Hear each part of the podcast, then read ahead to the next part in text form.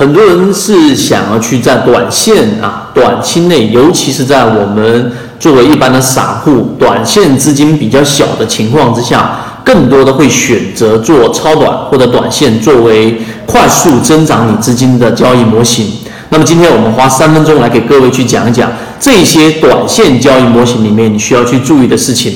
首先，第一点，作为短线者，那你的这个资金要充分的利用起来，无外乎啊，就是我们所说的这一种打板啊、短线、超短、波段这几种不同的操作。我们之前就讲过，你一定要建立属于你自己的交易系统。你自己的交易系统呢，可以是波段，可以是低吸，可以是打板，可以是我们说的这一种啊，这种四个点左右的进场都可以。但是你一定要记住第一点，你要找到的是适合你自己的交易模型，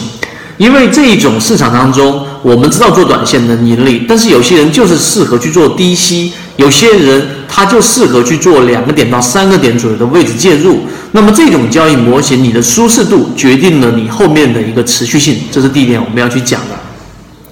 第二个。作为短线交易者，实际上呢，你应该去认真的把你的交易模型去理解。举个例子，我们说打板有几有一些优势，什么优势呢？真正短线，举个例子，在之前零七零八年，如果说你经历过的话呢，啊，一年做十倍、做二十倍左右都是可以做得到的，尤其是做短线。那么短线呢，它真正能够呃去在市场里面把资金的充分给利用起来。同时呢，它又可以避免掉市场大幅的下跌。举个例子，像我们知道的这个啊，职业炒手，它本身就在零八年过程当中依然是可以赚钱的。那么作为打板或超短的话，真正亏钱呢，一般都是在底部和顶部的这个震荡区域。在底部呢，这个震荡区域里面，你只需你可能会不断的去试错，然后不断的震荡，不断的操作，这个时候是容易产生亏损的。在顶部呢，你不断的去。啊，去想逃顶，但是最终不断的震荡也会消耗到你的资金，所以真正做短线亏损的地方，一般都是在底部盘整跟顶部盘整这个顶底判断的震荡区域当中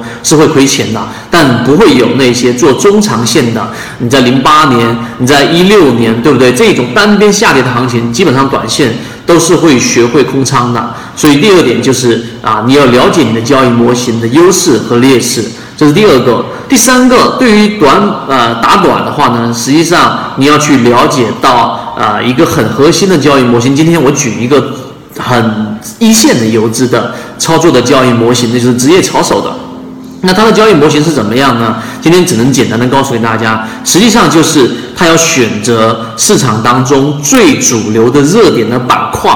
板块当时第一个出来的个股涨停板的，你一定是买不到了，因为你。啊，这一个是很简单的一个道理，因为直接涨停的个股，并且又是一个主流的一个热点板块，这个时候它只有涨停了，你才能知道它是最强的。往往也是这样的个股才是这个板块的龙头。但是如果这个板块涨起来之后，我们在我们的圈子里面也讲过，你要抓到龙二、龙三、龙四、龙五这些个股，它往往也会给你有一些。啊，比较大的一个利润，所以呢，你应该去寻找当中的联动性，怎么样去解决？这个才是去做短线的一个核心板块之间的联动性啊，这是第三点。第四点，你刚开始作为短线操作者的时候，你一定是记住啊，要想办法尝试让自己的资金尽可能的参与大部分的热点。所有的热点不可能，但是大部分的热点你都要选择参与进去。可能不是龙一，或者说大部分概率你是抓不到龙一的。但是第二个、第三个、第四个